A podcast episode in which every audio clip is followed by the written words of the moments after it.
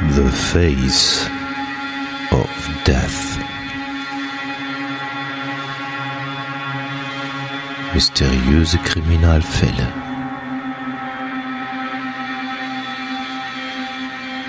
Der Podcast. The Face of Death.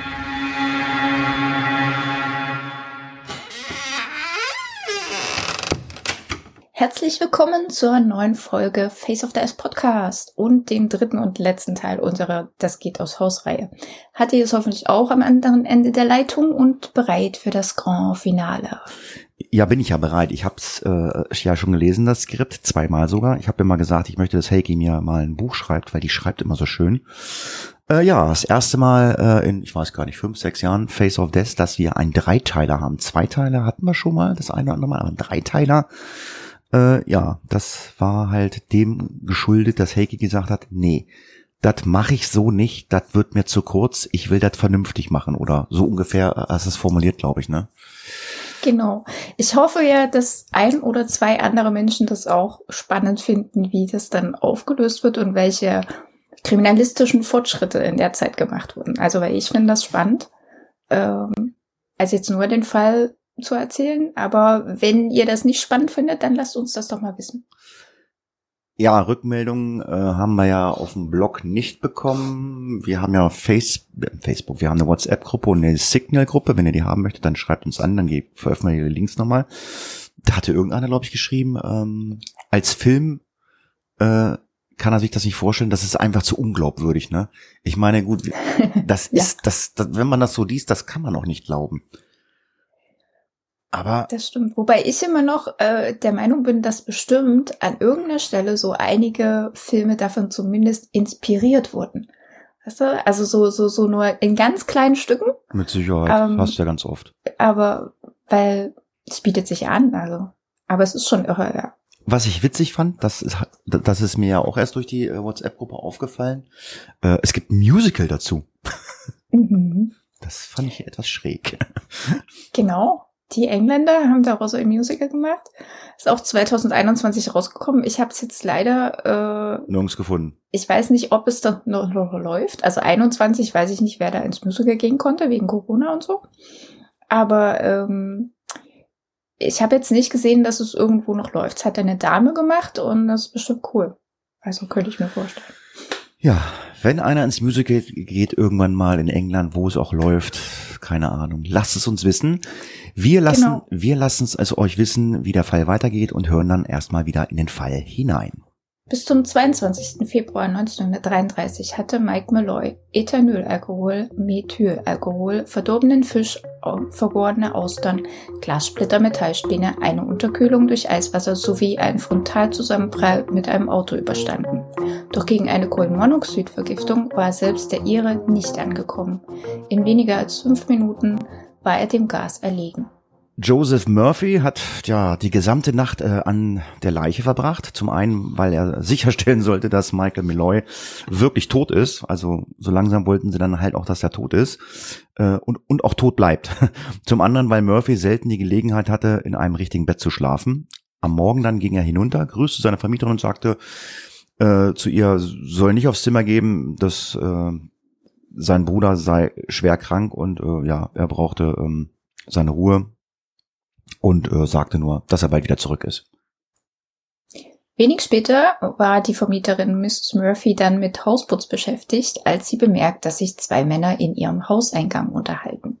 Anfangs ignoriert sie dies, doch nach einer Weile fühlt sie sich gestört und geht zur Haustür. Da steht ihr Mieter, den sie unter Joseph Mallory kennt, und ein Fremder. Sie würden auf den Doktor warten. Er stellt sich als ihr Bestatter vor.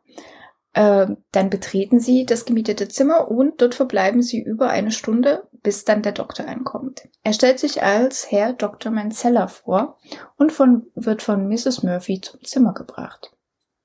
Ja, drin begrüßen sich Pasqua und der Doktor herzlich. Murphy sagt später aus, wir hatten ein wenig von dem Holzgeist auf dem Nachttisch platziert, so dass der Doktor behaupten konnte, Malloy sei daran gestorben. Dann sah der Doktor Malloy an und erklärte ihn für tot. Auf dem Totenschein würde später stehen, dass Michael Malloy alias Nicholas Mallory an einer akuten Lungenentzündung gestorben sei. Und des Weiteren, ich bescheinige hiermit, dass ich den Verstorbenen vom 18.02. bis 23.02.1933 besucht habe. Das letzte Mal lebend habe ich ihn am 23. Februar gesehen. Nicholas Mallory soll zum Todeszeitpunkt ja so circa 40 Jahre alt gewesen sein. Und er hat als Blumenhändler gearbeitet. Am 24. Februar 1933 geht dann beim Ferncliff Cemetery ein Antrag für die Bestattung in einem Armengrab für einen Herrn Nicholas Mallory ein. Antragsteller ist Frank Pasca. Der Bearbeiter Alex Medovich bereitet alles vor und notiert eine 12 Dollar Gebühr, die Pasca noch begleichen muss. Am Nachmittag kommt dann Pasca an und jetzt kommt ein Zitat. Er hatte einen sehr billigen Sarg geladen, berichtet Medovich. Pascal hatte zur Aufbereitung nichts weiter getan, als die Taschen von Michael Malloy nach Wertsachen zu durchsuchen. Dann steckte er ihn ohne Einbalsamierung, wie es halt in den USA üblich ist, in einen Sarg aus grau gestrichenem Kiefernholz. Ja, der Preis für so eine Beerdigung äh, finde ich persönlich günstig, aber ich weiß halt nicht, wie da, wie viel Wert damals äh, oder wie hoch der Dollar war. Äh, ja, der Preis waren 119 Dollar. Die Rechnung, die Pasqua sowohl bei der Metropolitan als auch bei der Prudential Versicherung einreichte, waren 460 Dollar. Und sollte jemand die Rechnung hinterfragen, würde er einfach sagen, dass ihm von Tough Tony Baston gesagt worden sei, diese soll so ausgestellt werden. Am 25. Februar ging dann Frank Pasqua und Joseph Murphy zur Metropolitan Versicherung, ja, um den Antrag auf Auszahlung der Lebensversicherung über 800 Dollar auszuführen. Ja, das, äh, Murphy trat erneut als Joseph Mallory auf und gab äh, als Wohnadresse das Zimmer bei Mrs. Murphy an. Er hat ihr dann gesagt, äh, dass er die Adresse weiter als Postadresse nutzen möchte. Und ähm, der Antrag wurde ohne Beanstandung klar akzeptiert, weil gibt ja einen Totenschein vom Arzt ausgestellt, alles gut. Ähm, ja, das haben die dann am 1. März, ähm, äh, da haben die dann einen Scheck bekommen mit den 800 Dollar. Der wurde an Joseph Mallory ausgehändigt. Und äh, Murphy nimmt den Scheck an sich und äh, geht dann ins Speakeasy, um mit den anderen zu feiern. Nach ein paar Drinks fahren sie dann zur Metropolitan-Versicherung, um den Scheck einzulösen. Die Herren sind sich mittlerweile auch einig, dass nur Marino, Pascal Murphy und Creaspack Anspruch auf das Geld haben, da sie ja die Drecksarbeit geleistet hätten. Pascal bekam 400, Marino selbst ebenfalls 400, Murphy begaben sie 65 Dollar und Creaspack 50. Am 25. Februar war dann Frank Pascal aber auch zur Prudential Versicherung gegangen, um auch die anderen zwei Versicherungen einzulösen. Frederick Frazen das war der Versicherungsagent, äh, wir erinnern uns, fragte, ob er die Leiche sehen könne, so dass er verifizieren kann, dass die versicherte Person mit dem Toten übereinstimmen würde. Pascal sagt ihm aber, die Beerdigung habe bereits stattgefunden. Und mit diesem Satz beginnt der Stern des Mordkomplotts erneut zu sinken. Ja, es war dann nämlich äh, Adolf Coldaway äh, von der Prudential Versicherung, der die Anträge auf ähm, Auszahlung prüfte muss man halt mal machen. Ne? Zu seinen Aufgaben gehörte äh, es, äh, solche Fälle äh, zu prüfen, die äh, also, wo der Versicherungsabschluss kürzer als ein Jahr ist. Also heute abgeschlossen und innerhalb von ein Jahr, dann prüft er sowas, weil das ist dann fällt dann halt auf, ist dann vielleicht ein bisschen komisch. Anfang März bekam er dann den Auftritt, die Versicherung des äh, Nicholas Mallory zu überprüfen, denn der war ja noch nicht mal drei Monate versichert. Und ähm, Caldaway sagte, ich bin also in die Straße gefahren, die als sein Wohnort angegeben wurde und befragte die Nachbarn. Keiner hatte je etwas von Nicholas Mallory gehört. Alle schauten mich nur verwirrt an, wenn ich diesen Namen erwähnte. Codway beschließt also erst einmal dahin zu gehen, wo der Mann tot aufgefunden wurde. Und die Vermieterin Mrs. Murphy erzählt ihm eine interessante Geschichte von fremden Männern, die ein Zimmer für einen Bruder mieteten. Von einem Dritten, der nicht nur betrunken war, sondern auch noch Schaum vor seinem Mund hatte und der am nächsten Tag tot war. Coldwell macht sich Notizen und geht als nächstes zum angeführten Arbeitgeber von Nicholas Mallory, zum Blumenhändler Michael Del Gaudio. Diesen stellt er auch eine Reihe von Fragen, die mehr oder weniger flüssig beantwortet werden können. Was der Arbeitgeber nicht vorweisen kann, sind Gehaltszahlungen an den Angestellten Nicholas Mallory. Dann bedankt sich erstmal Coldway und geht wieder.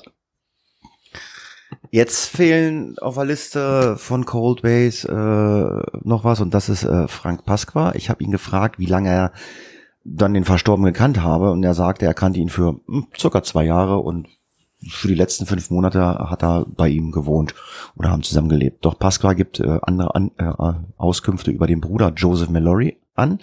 Er behauptete, er wohne bei Mrs. Murphy. Die hatte aber berichtet, dass der Bruder nur noch hin und wieder mal vorbeikommen würde, um nach der Post zu sehen. Also hm, alles so ein bisschen verzwickt und naja, jetzt könnte man eventuell schlafende Hunde so langsam anfangen zu wecken. Aber schon ein hartnäckiger Mensch, oder? Ja, also, ja. Na, der, der, der ich denke mal, der ist sich sicher, da stimmt irgendwas nicht. Ja. Es folgt eine weitere Befragung in den Räumen der Versicherung, bei der Pascal und Murphy vom Mordkomplott anwesend sind. Doch Murphy kann keine guten Antworten auf die Fragen von Coldwell geben. Außerdem legt er den beiden dann die Unterschrift von Nicholas Mallory vor und fragt, ob dies dessen sei. Pascal bejaht das erstmal, sagt aber auch, dass er keine Unterlagen vorlegen kann, die bestätigen, dass das eben Mallorys Unterschrift sei. Jetzt machen wir einen kleinen Sprung. Marinos Big Easy am 19. März 1933.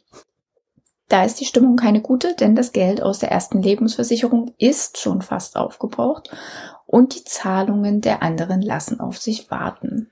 An einem Tisch sitzen McLeone und Taftoni Pistone und letzterer ist alles andere als gut gelaunt. Der schimpft nämlich, dass sein Anteil aus der Lebensversicherung bislang so klein ist. Macleone ist es leid, dem Gejammer zuzuhören.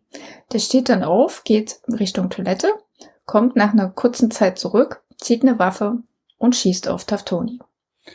Ja, dieser schnellt hoch und läuft vom Tisch natürlich weg, weil wir ja nicht erschossen werden. Doch McLeone schießt ein weiteres Mal auf ihn. Dann fällt Taftoni auf, äh, auf den Boden Macleone geht dann hin und will ihn entwaffnen. Plötzlich springt der vermeintliche Getroffene auf und rennt aus dem Speakeasy. Macleone bleibt ihm dicht auf den Fersen und schießt dann noch viermal und zwei Schüsse treffen dann sein Ziel. Ein Schuss trifft den linken Oberschenkel und der andere das Herz von Baston. Macleone will das Weite suchen, doch zu seinem Pech ist Officer Larkin gerade auf Streif und sieht, wie Macleone flieht doch er ist nicht fit genug, um den Polizisten abzuschütteln, der ihn kurze Zeit später festnimmt. Dabei hat Maglione die beiden Tatwaffen sogar noch in der Hand. Mit dieser Aktion hatte Marino Speakeasy nun die volle Aufmerksamkeit der Polizei. Und für alles, was nun folgt und was wir schon erzählt haben, sollte Folgendes im Hinterkopf behalten werden. Taftoni Pistone ist zum Zeitpunkt der Ermittlungen tot und er kann keinerlei Aussagen zu seiner Beteiligung beim Mordkomplott treffen. Alles, was die Ermittler und damit wir erfahren, kommt also von den Leuten, die mitbeteiligt waren und jeweils versuchen, ihren eigenen Kopf aus der Schlinge zu ziehen. Wie sehr also Bastone wirklich die anderen bedroht hat oder gezwungen hat, verschiedene Dinge zu tun, ist hier sehr zu hinterfragen. Hm, ja. Dann kommt natürlich die Polizei und muss natürlich erstmal den Tatort äh, unter die Lupe nehmen. Äh, ja, logischerweise möchte man dann auch Zeugen befragen. Der äh, einzige, der wirklich viel gesehen hat, ähm, weil er hinter der Bar stand, ähm, ist Joseph Murphy. Und er kann aber nicht viel dazu sagen, äh, worüber die Männer gestritten haben, da sie Italienisch gesprochen haben. Ähm, er hat halt nur einiges gesehen. Daher nimmt er nimmt ihn dann die Polizei als Hauptzeuge in Gewahrsam. Wie gesagt, auch wenn er nicht viel dazu sagen kann. Murphy sagt, Ansicht nichts zur Polizei, doch Maglione, dem erst jetzt bewusst wird, was er mit seiner Aktion angerichtet hatte, erzählte dem Staatsanwalt und der Polizei erst einmal eine wilde Geschichte, die damit endet, dass er entgegen aller Beobachtung Taftoni in Notwehr erschossen habe. Gleichzeitig ist Coldaway auf der Suche nach Joseph Mallory, um diesen noch einmal ein paar Fragen zu stellen. Am besten ohne Pasqua dabei zu haben. Er findet heraus, dass Mallory als Barmann arbeitete und geht darauf hin zum Speakeasy. Dort trifft er auf Marino und der erzählt ihm, Mallory sei in Richtung Philadelphia gereist. Coldeboy gibt aber nicht auf und sucht die gesamte Bronx nach Joseph Mallory ab. Dabei fällt ihm auf, dass außer Marino und Pasqua niemand etwas mit dem Namen Mallory anfangen kann, wie schon zuvor bei seinem Bruder Nicholas. Am 3. April beginnt dann die Anhörung von Joseph Murphy und Tony Marino. Die Grand Jury empfiehlt Joseph Macleone für Mord ersten Grades anzuklagen. Äh, Macleone plädiert auf nicht schuldig. Ein paar Tage, also wir haben ja gehört, der sagt, das war Notwehr. Das ist auch eine interessante Interpretation. Ein paar Tage später wird auch Harry Green, wir erinnern uns, das ist der Taxifahrer, der wissen wollte, wie es ist, jemanden umzubringen Der wird verhaftet und zwar für das verdeckte Tragen einer Waffe. Und Daniel Griesberg wird ebenfalls festgenommen, weil er in den sogenannten Pants Down Raubüberfällen involviert war. Das war eine Serie von Überfällen, die durch eine Frau namens Marie Baker durchgeführt wurde. Und die verhinderte eine Verfolgung durch die Ausgeraubten dadurch, dass diese ihre Hosen runterziehen mussten. Daniel Griesberg war der, der halt bei den Überfällen Schmiere gestanden. Ja, noch wusste die Polizei nicht, äh, wen sie da alles festgenommen hatte. Doch während äh, die Wochen vergingen und Marino versuchte, so, so wenig Aufmerksamkeit wie möglich zu erzeugen, äh, machten dann so langsam die Gerüchte die Runde, es war die Geschichten rund um einen Mann, der einfach nicht tot zu kriegen war. Sie wurden in Bars und beim Kartenspielen erzählt. Erst hinter vorgehaltener Hand, dann immer lauter. Schon bald kamen sie auch einigen Polizisten zu Ohren, die wiederum nahmen die Geschichte mit zur Wache und erzählten es dann da halt äh, auf der Wache rum. Genau, und einer, der es da hörte, war Inspektor Henry Bergman und der wiederum ging damit zum zuständigen Staatsanwalt Samuel J. Foley. Foley hatte gerade erst seinen neuen Posten bezogen, als die Geschichte um Malloys Tod an ihn herangetragen wurde. Und der war nun voller Enthusiasmus und ordnete eine Untersuchung an. Im Team waren neben Brookman äh, noch die Kommissare Burns und Carroll von der Mordkommission. Die sollten nun den Mord, nachweisen, obwohl sie bis dahin keine Leiche oder andere Beweise haben. Ja, die Kommissare wendeten sich äh, zuerst einmal äh, an die Leute, die auf der Straße waren oder in den Bars äh, anzutreffen waren. Äh, und die willigten dann alle ein, äh, die Geschichte Michael äh, Malloy zu erzählen. Aber was sollte man glauben und was äh, als Übertreibung abstempeln, weil wir wissen ja selber, ihr habt es ja schon gehört in zwei Folgen, es war ja sehr skurril. Ähm, war halt einfach alles unglaubwürdig. Einer der wichtigsten Leute, die am Ende sprachen, war John McNally. Wir erinnern uns, äh, das ist der Mann, der aus dem Taxi gestiegen war, als das Mordkomplett sich aufmachte, den zweiten Mann mit einem Auto zu überfahren, um eine Leiche zu haben. McNally saß ebenfalls wegen illegalen Waffenbesitz im Gefängnis und ihm drohten mehrere Jahre. Er wollte daher einen Deal mit der Staatsanwaltschaft aushandeln. So konnten die Ermittler am Ende die Namen und Bausteine der Geschichte mit den Aussagen von John McNally abgleichen, verifizieren oder aussortieren. Zudem stellte sich dann heraus, dass drei der Verdächtigen bereits im Gefängnis saßen, wenn auch wegen anderer Vergehen. Doch Follet wollte sich nicht alleine auf die Aussagen von Zeugen verlassen, er wollte handfeste Beweise. Wie praktisch, dass Follet zu einer Zeit tätig ist, in der sich einiges tut in der Kriminalistik. Mitte Juni 1933 verkündet nämlich das Bellevue Hospital zusammen mit der Universität von New York City die Begründung einer neuen Einheit. Sie nennt sich forensische Medizin. Die allererste ihrer Art im Land und die soll dafür sorgen, dass man dem Niveau der medizinischen Ermittler in Europa näher kommt. Ja, die Bezeichnung medizinischer Ermittler war direkt aus Europa übernommen worden, um zu betonen, dass die Wissenschaft über dem Gesetz steht. Denn in den USA hießen derlei Ermittlungen bis dahin medizinische Rechtsprechung. Bis dahin hatte man an der Universität nur einzelne Stunden im Rahmen der medizinischen Ausbildung belegen können. Die neue Abteilung sollte den Fokus direkt auf die forensische Medizin legen. Talentierte Wissenschaftler sollten direkt im Dienste der Strafverfolgung gehen. Also das hört sich für mich so an, als wenn da so äh, die forensische Arbeit, was ja heute gang und gäbe ist, äh, so in ihren, äh, in ihren Anfängen war. Genau. Und das ist ja, also wie gesagt, war ja sowieso auch noch nicht lange. Ne? Es hat in Deutschland angefangen, dann ging es zu Großbritannien so ein bisschen parallel und dann schwappte das Ganze über. Auf jeden Fall, die Abteilung bestand damals aus sehr großen Namen der Zeit. Charles Norris ähm, ist Rechtsmediziner und Pionier in der forensischen Toxologie geworden und der wurde als Leiter bestimmt.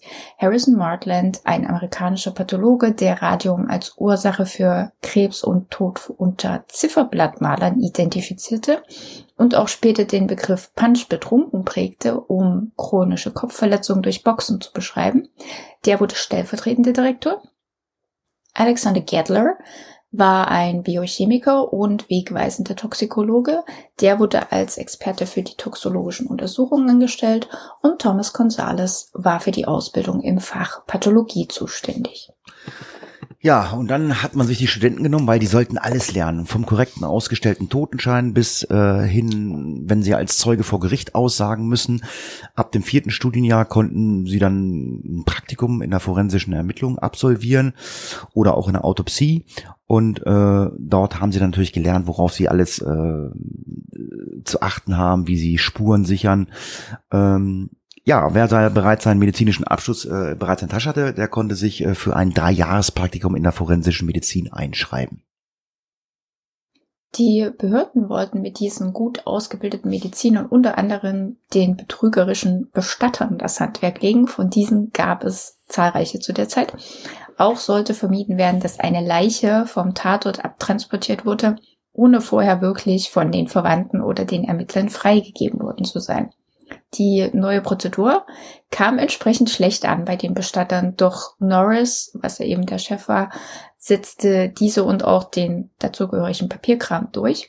Und genau diese neu begründete Abteilung hatte nun den Auftrag, Michael Malloys Tod genauer zu untersuchen und bestenfalls nachzuweisen, dass es kein natürlicher Tod gewesen war.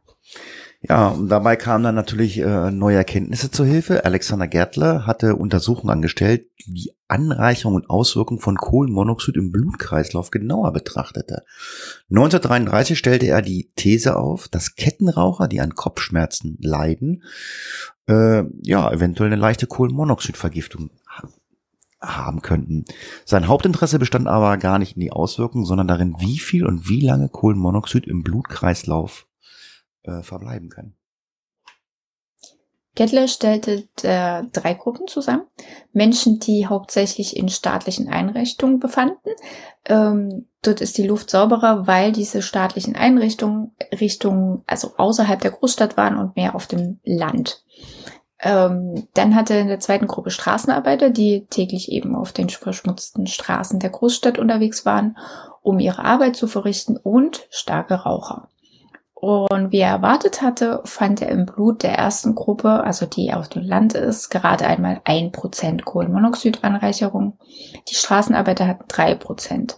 Die Raucher wiederum wiesen einen viel höheren Wert auf, als er berechnet hatte. Die hatten zwischen acht und 19 Prozent Kohlenmonoxidanreicherung in ihrem Blutkreislauf. Ja, und im Zusammenhang mit Frank Pasqua und der Lebensversicherung war auch immer wieder der Name Tony Marino gefallen. Genau das brachte die Ermittler und die Staatsanwaltschaft nun auf Adolph Coldaway, den Versicherungsprüfer. Dieser brachte sie auf Mrs. Murphy, die nun noch einmal von der Polizei befragt wurde und ihre Aussage reichte, um eine Exhumierung von Nicholas Mallory alias Michael Malloy beantragen zu können. Nun erinnern wir uns die allererst, an die allererste Folge also ein bisschen zurückdenken oder nochmal nachhören. Das war also wie der Fall begann. Michael Malloys Leichnam wird exhumiert. Er ist in keinem guten Zustand, denn der billige Kiefernholzsarg konnte die Last der Erdschicht natürlich nicht äh, halten. Das Ganze bricht natürlich zusammen. Äh, außerdem hatte Pasqua daran, darauf verzichtet, den Körper einzubalsamieren. Das haben wir ja vorhin schon gehört. Ne? Genau. Und der Leichnam war schon für einige Monate unter der Erde. Dennoch versicherte Gettler dem Staatsanwalt, dass er eine Kohlenmonoxidvergiftung nachweisen könne, sollte es eine gegeben haben. Denn Gettlers Forschungen hatten auch gezeigt, dass Kohlenmonoxid noch eine ganze Weile im Körper nachweisbar ist, selbst wenn dieser schon eine Zeit lang tot ist. Kettler erstellte jetzt also 16 Proben mit Blut von Menschen, die an einer Kohlenmonoxidvergiftung gestorben waren darunter auch das von Michael Malloy. Diese wiesen Carboxyhämoglobin auf. Carboxyhämoglobin ist ein Hämoglobin mit Kohlenmonoxid an der Bindungsstelle für Sauerstoff. Die eine Hälfte wurde in einer Eisbox im Institut gelagert, die andere kam ins Regal bei Zimmertemperatur. Ja, man hat dann die äh, Proben in verschiedenen Zeitabständen untersucht ähm, und in keinem Fall erhöhten sich der Anteil des Kohlenmonoxids durch die Verwesung. Damit wurde es also dann erstmal ausgeschlossen, dass Kohlenmonoxid durch einen Fäulnisprozess entstehen konnte. Die Carboxydhämoglobin wurde dann allerdings aber abgebaut, wenn auch sehr langsam. Die längste Messperiode betrug 84 Tage und in einem Zeitraum verringerte sich der Wert des Kohlenmonoxids von 75,3 auf 70,8 Prozent. Der Kohlenmonoxidanteil im Malloys Blut betrug zu dem Zeitpunkt da 70 Prozent. Ein weiteres deutliches Zeichen der Kohlenmonoxidvergiftung war die auffällige kirschrote Färbung der Lungen und des Herzens von Malloy. Damit hatte man nun auch die medizinisch-forensische Beweise für den unnatürlichen Tod von Malloy. Nun mussten sie nur noch die Beteiligung aller anderen nachweisen. Am gleichen Tag, als Malloys Leichnam exhumiert wurde, statteten die Kriminalkommissare Brockman und Winters Tony Maroney einen Besuch ab. Ich fragte Marino, ob er zu den Vorwürfen Stellung beziehen wollte, doch Marino sagte gar nichts, gibt Winters zu Protokoll. Stattdessen verlangte er, mit Staatsanwalt Foley zu sprechen.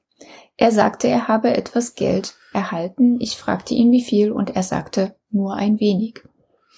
Marino habe außerdem draußen gewartet, als er das Geld von der als das Geld von der Versicherung abgeholt wurde. Murphy und Danny, also Daniel Kriesberg, äh, haben es ja abgeholt. Er wisse nicht, wie äh, Danny mit dem Nachna Nachnamen heiße. Dann beugte sich Brookman vor und fragte, wo ist Michael Malloy? Und Marino antwortete, das letzte, äh, das letzte Mal, als ich ihn gesehen habe, war er im Fordham Hospital. Er hatte eine offene Wunde am Bein. Wir erinnern uns. Das war im Januar. Seither habe er Malloy noch nicht wieder gesehen. Zuvor hatte Winter immer von Nicholas Mallory gesprochen. Erst Brookman nennt den Namen Malloy, aber auch das lockte Marino nicht aus der Reserve. Sie erzählt Marino, dass Malloy gerade exhumiert wird, aber auch doch zeigte der Speak-Easy-Blitzer keine Reaktion. Die Kommissare kommen also erstmal an dieser Stelle nicht weiter. Anders läuft es mit Murphy und dessen Befragung. Er erzählt dem Beamten, dass er im Auto gesessen habe, als Malloy überfahren wurde und dann benennt er weitere Geschehnisse und Namen, womit er die Aussage von John McNally halt unwissentlich bestätigt. Er bestätigt außerdem die Beteiligung von Macleone und erzählt, dass Tough Tony bis Tone sterben musste, weil sie sich über ihren Anteil aus der Lebensversicherung gestritten hätten. Zitat der Plan sah vor, dass ich Malloy als Malloys Bruder posiere. Mein Name dafür war Joseph Mallory. Ja, Murphy erzählt äh, dann über die verschiedenen Methoden, mit der sie dann Malloy umbringen wollten und wer noch alles äh, mit dabei war. Er zeigte mit seinem Finger auch immer wieder auf Tough Tony als treibende Kraft. Murphy erzählte auch von dem Versuch, einen weiteren Mann umzufahren, um seine, damit man eine Leiche hat, die man dann äh, als äh, Leiche vorweisen konnte. Ähm, aber das war für die Ermittler ein Punkt, der völlig neu war. Am Tag der Vernehmung von Joseph Murphy äh, holen weitere Beamte Frank Pasqua und Tony Marino zu den zu weiteren Befragungen durch die Staatsanwaltschaft, äh, also Herrn Foley. Marino gibt bei seiner Befragung nach wie vor nichts zu, lehnt äh, ab zu antworten oder sagt, er wisse nichts. Und obwohl er so wenig sagte, sind seine Angaben widersprüchlich, weshalb der Staatsanwalt nicht aufgibt. Ganze zwei Stunden stellte er Marino Fragen, danach wird er in eine Zelle gebracht. Nach Marino ist dann Creasback an der Reihe und dieser leistet wie schon Murphy keinen Widerstand. Der Gemüsehändler behauptet aber, er wäre bedroht worden und hätte nur deshalb mitgemacht. Wenn ich etwas gesagt hätte, hätten sie mir den Gar ausgemacht. Ich habe drei Kinder, ich liebe sie sehr. Sie haben mich bedroht, ich kann nichts im Gefängnis. Ich werde ihnen alles erzählen, was ich weiß. Das macht er dann auch und Griesbeck berichtet besonders detailliert, wie sie Malloy vergast haben. Er versucht außerdem mit Foley zu verhandeln und verspricht ihm weitere interessante Informationen. Doch der Staatsanwalt geht erstmal nicht auf den Deal ein. Nach nur 20 Minuten bringen sie Griesberg wieder in seine Zelle zurück. Naja gut, und wenn man dann schon mal merkt, so, die wollen mich verhören und machen, äh, da hat man natürlich auch äh, die Möglichkeit, sich eine Geschichte äh, ähm, ähm, zurechtzulegen. Und das hat Frank Pesca gemacht, der Herr Bestatter. Der hat sich darauf vorbereitet, äh, auf die Befragung und hat sich eine Geschichte zu, zu, zurechtgelegt. Sein Leitfaden war so zu behaupten, dass er Michael Malloy nicht kenne, und nur jemanden namens Nicholas Mallory. Er behauptete also während der ganzen Befragung im Mai, dass er das letzte Mal vor vier Monaten im Speakeasy gewesen war, sei. Beim Namen Joseph Murphy stellte er sich erst dumm, als der Staatsanwaltschaft Red sagte, fällt der Groschen bei Pasqua. Ah, der Barmann bei Marinos. Ein Mike Malloy kenne ich aber wirklich nicht. ja. Zitat, das ist der Mann, den sie auf dem Friedhof unter Mallory bestattet haben. Daraufhin Pascal, ah, Mallory, den kenne ich, aber keinen Malloy. Auf die Frage, ob dieser einen Bruder habe, erklärt Pascal dem erstaunten Staatsanwalt, dass Red Murphy ihm als Bruder von Mallory vorgestellt worden sei. Er streitet ab zu wissen, dass Murphy in Wahrheit nicht Malloys Bruder sei. Und so geht es weiter. Egal, was Malloy vorbringt, die an Aussagen und Vorwürfen, Pascal streitet jegliche Beteiligung ab. Er bleibt auch bei seiner Geschichte und Folloy ist dabei, vorerst aufzugeben, doch dann passiert Pascal ein Schlüsselfehler. Follet steht ihm Fragen zu dem Doktor, der Malloys Totenschein ausgestellt hat. Pascal erzählt, dass Manzella der Hausarzt von Mallory gewesen sei und ihn zweimal besucht habe. Daher hatte er ihn ja gerufen, um den Schein auszufüllen. Ja, jetzt gucken wir uns mal das Befragungsprotokoll an. Er hat ihn zweimal besucht. Erzählen Sie mehr darüber. Ja, zweimal, aber ich weiß nicht warum. Wer hat Ihnen denn gesagt, dass Manzella sein betreuender Arzt ist? Das wusste, das wusste ich nicht ganz sicher. Aber wer hat äh, es Ihnen gesagt? Na, Meloy hat es mir gesagt. Sie meinen Mike. Ja. Sie haben ihn Mike genannt? Hm. Und von da an ging es abwärts für Pascal. Er versuchte noch zu erklären, er habe ihn früher Meloy genannt. Dann wurde ihm aber gesagt, sein richtiger Name sei Melory. Doch Meloy erinnerte Pascal, dass er gerade noch behauptet hatte, er habe den Namen Meloy vorher nie gehört.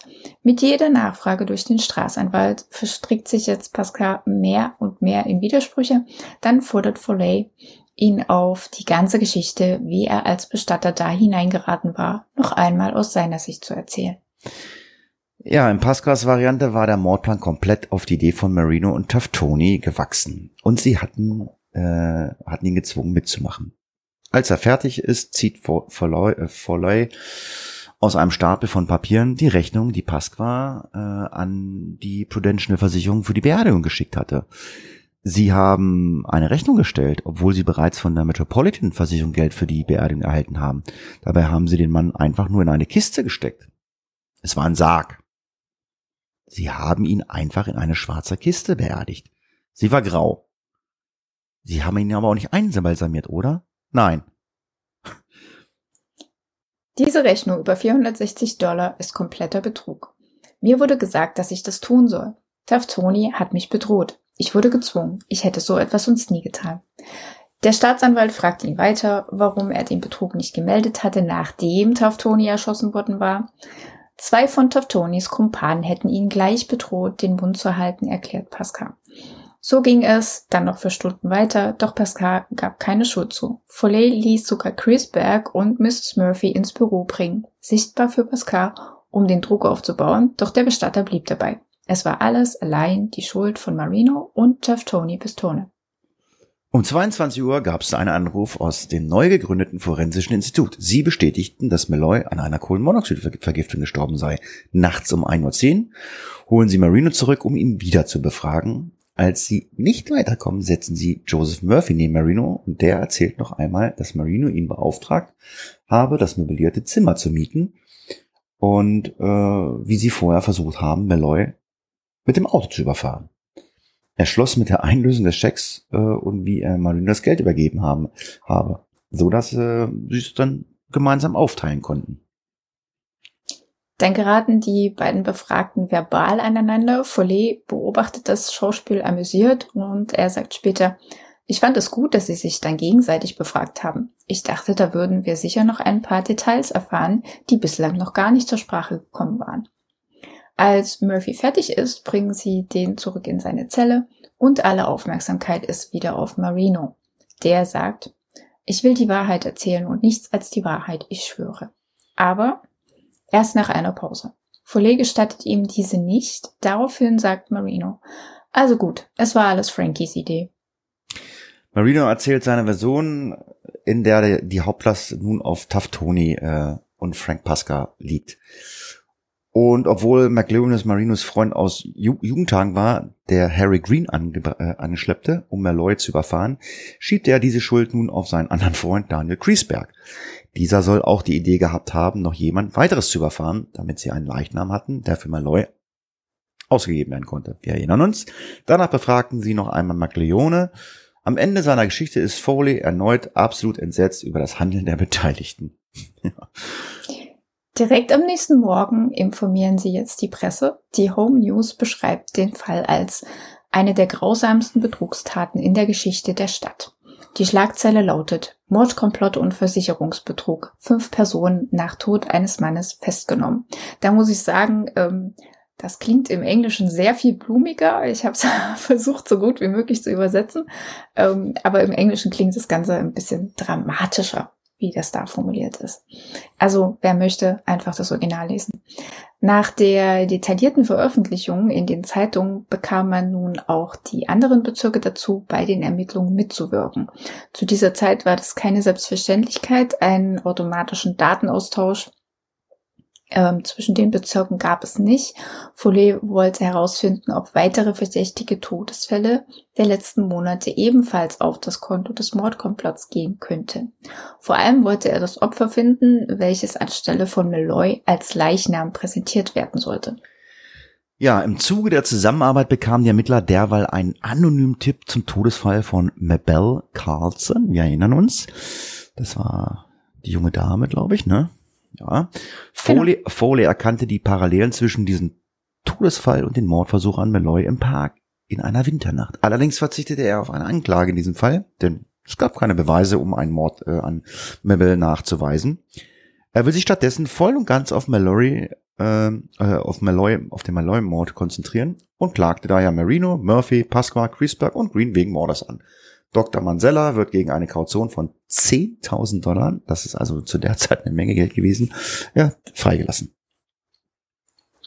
Aufgrund der ausführlichen Berichterstattung in den weiten Teilen der USA und nicht nur eben in New York City, erhält Follet übrigens Post von besorgten Angehörigen, die sich um ihre Verwandten in New York City Sorgen machen. Die Home News berichtet, die Staatsanwaltschaft erhielt eine große Anzahl von Briefen und Telegrammen, in denen sich Angehörige besorgt über die verdächtigen Todesfälle ihrer Verwandten in der Bronx zeigten. Follet versprach, sich auch die anderen Fälle anzusehen. Für die Mordanklage gegen das Mordkomplott wollte er aber den Malloy-Fall in den Fokus stellen. Alle Beteiligten waren in Foleys Augen schuld. Murphy und Priestback waren die am Ende für sicheren Tod Malloys gesorgt hatten. Marine und Pascal waren die Köpfe dahinter und Green, der den Mordanschlag mit dem Out verübt hatte, der gehört halt auch dazu. Bei der Voranhörung waren 20 Zeugen geladen, die alle ein entsprechend düsteres Bild zum Mord komplett äh, ja, aufgezeichnet haben. Unter den Zeugen waren auch Edward Smith und John McNally. Sie berichteten von den Verhandlungen, als sie äh, beauftragt werden sollten, Malloy zu erschießen, falls der Plan, äh, mit dem Alkohol ihn zu töten, schiefgehen sollte. Die Ermittler konnten einen weiteren Erfolg vermelden, als sie Joseph Murray, also das Ersatzunfallopfer für Michael Malloy, fanden.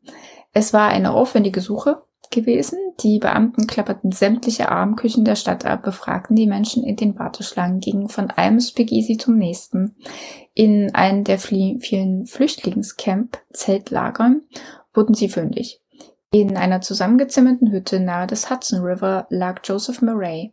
Und Murray erklärte sich sofort bereit, einer der Hauptzeugen zu werden, nachdem er erfahren hatte, dass er einem Mordanschlag nur knapp entkommen war. Murray bekam äh, eine Zelle, drei warme Mahlzeiten am Tag und drei Dollar täglich vom Staat als Entschädigung. Natürlich wurde auch Harry Green von Foley vernommen und dieser war nur allzu willig, die Geschehnisse vorzutragen, nachdem er erfuhr, dass er durchaus auf den elektrischen Stuhl landen könnte. Mark Leone, der bislang keiner der äh, anderen belastet hatte, änderte seine Taktik nach einer Begegnung mit Marino. Dieser macht ihm Vorwürfe, dass alles nur aufgeflogen sei, weil Mark Leone Taftoni erschossen hätte. Mark Leone beschloss daraufhin, sein Wissen an die Behörden zu geben, um selbst eine mildere Strafe für sich auszuhandeln, äh, den er ja an Taftoni begangen hat. Genau. Follet bereitet derweil den Prozess vor, nachdem er alle Aussagen von den beteiligten Zeugen sowie Hinweise sortiert hat, kommt er zum Schluss, dass Antonio Taftoni Bastone weitaus weniger Anteil an den Geschehnissen hatte, wie ihm die über Gebliebenen des Mordkomplotts weismachen wollen. Die Kaltherzigkeit und Abgebrühtheit der Beteiligten zeigte dem Staatsanwalt, dass es keinen Druck von außen gebraucht hatte, um den Versicherungsbetrug auf diese Art und Weise durchzuziehen. Er hat 65 Dollar dafür erhalten. Der Mann, der so furchteinflößend gewesen sei, soll äh, dann den allen hörig gewesen sein. Und Wolle der Befehle äh, erteilte und alle unter Kontrolle hatte, das angebliche Mastermind hinter der ganzen Verschwörung zu sein mag. Zudem stellte der Staatsanwaltschaft, äh, Staatsanwalt fest, dass Tough Tony zum Beispiel beim Autounfall, Mordversuch, nicht im Auto sitzen geblieben war und Befehle erteilte, sondern zu den ausführenden Personen gehörte. Er hatte Malloy zusammen mit Murphy festgehalten, so dass Green ihn überfahren konnte. Er hatte sich die Hände schmutzig gemacht. Er war also ganz sicher nicht der Boss des Komplotts. Marino war derjenige gewesen, der im Auto geblieben war. Am 4. Oktober 1933 beginnt dann der Prozess gegen Marino, Pascal, Murphy und Griesberg. Green würde seinen eigenen Prozess bekommen, da er für die Staatsanwaltschaft aussagt. Der Gerichtssaal ist voll mit Zuschauern. Marinos Anwalt Francis Mancuso hatte vorgeschlagen, dass er auf nicht schuldig aufgrund von Wahnsinn plädiere. Die anderen sahen von einer solchen Argumentation ab. Gleich zu Beginn der Verhandlung werden Gerichtsmediziner Charles Hodgman und der Toxikologe Alexander Gertler befragt. Sie bestätigen, dass Michael Malloy an einer Kohlenmonoxidvergiftung verstorben ist und nicht, wie auf dem Totenstein steht, an einer Lungenentzündung. Verschiedene Versicherungsbeamte werden ebenfalls angehört. Sie beschreiben die zahlreichen Versuche der Angeklagten Malloy zu versichern. Edward Smith sagt gleich zu Beginn der zweiten Woche aus, wie er es abgelehnt hatte, Michael Malloy mit einem Auto zu überfahren. John McNally berichtet ausführlich über die Versuche, den ihren zu überfahren. Dies wird zahlreich in den Zeitungen aufgegriffen. Ja, Maglione sagte dann aus, dass die Idee von äh, die Idee Malloy zu vergasen von Frank Pascal gekommen sei und dass er gehört habe, wie Daniel Kriesberg seine Beteiligung daran eingestanden hatte. Maglione wird allerdings von Kriesberg, Kriesbergs Anwalt als unglaubwürdig dargestellt, da dieser ja selbst einen Mord begangen hatte. Er will damit Zweifel bei der Jury sehen. Harry Green erzählte ausführlich, wie er von Marino angeheuert wurde, um äh, erst Malloy und dann, die, äh, und dann Murray mit seinem Taxi zu überfahren. Allerdings antwortete er auf Marinos Anwaltsfrage, ob er, wenn er entlassen werden würde und man ihm Geld bieten würde, wieder einen Mordauftrag annehmen würde. Vielleicht, das kommt auf die Summe an, die man mir dann bietet. Krass. Kurze Befragung. Mancuso. Ein Menschenleben hat für Sie also wenig Wert. Green. Zum damaligen Zeitpunkt schon. Mancuso. Und wann haben Sie Ihre Meinung darüber geändert? Seitdem Sie einsitzen und des Mordes eingeklagt sind? Green. Ja, Minkyuso. Haben Sie je darüber nachgedacht, dass das, was Sie taten, kriminell ist? Green. Ich wusste, dass es kriminell ist, aber ich habe nicht darüber nachgedacht. Damit wirkte auch der Zeuge Green nicht gerade als sympathischer Zeitgenosse auf die Zuschauer im Raum. Äh, und bei der Jury äh, sowieso nicht und die Medien, äh, der, die konnten das dann auch nicht so ganz fassen. Auch das Ersatzopfer Joseph Murray wurde befragt und anschließend äh, der Stenograf Ralph King, der die Befragung im Büro der Staatsanwaltschaft mitgeschrieben hatte. Er las die Aussagen der Angeklagten vor, die sie bei Prozess jedoch noch äh, alle zurückgezogen hatten. Die Daily News äh, titelte zum Prozess Versicherungsbetrug erweist sich als Lehrstück für Mord. Wie bringe ich jemanden um in fünf schmerzlichen Lektionen? Ja, kannst du ein Buch schreiben. Gibt's ja schon, jetzt mittlerweile. Ein Beobachter im Gerichtssaal ließ sich nach den zahlreichen Zeugenaussagen zu der Aussage hinreißen, dass wohl die gesamte Bronx davon gewusst habe, nur die Polizei nicht.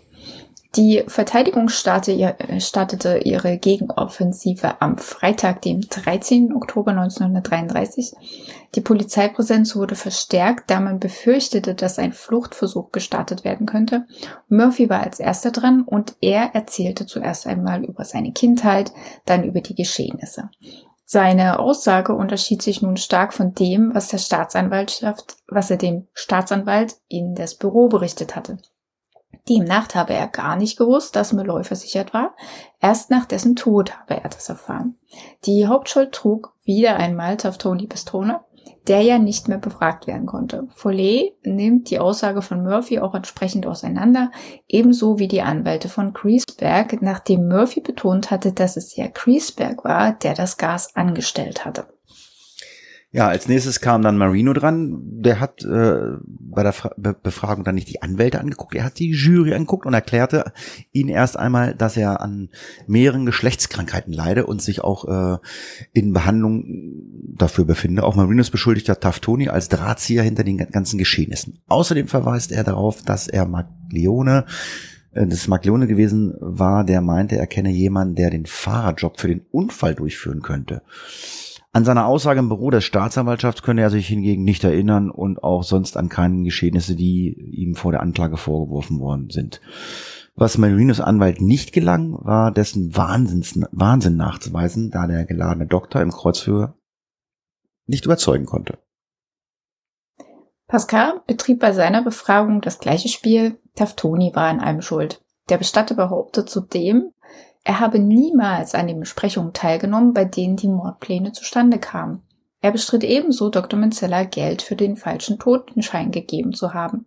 Follet nimmt seine Aussage jedoch komplett auseinander und wendet eine ähnliche Taktik an wie schon in seinem Büro. Zudem legt Follet die verschiedenen Anträge für die Lebensversicherung vor, die Pascal mit, sein, mit seinem Namen eingereicht hatte.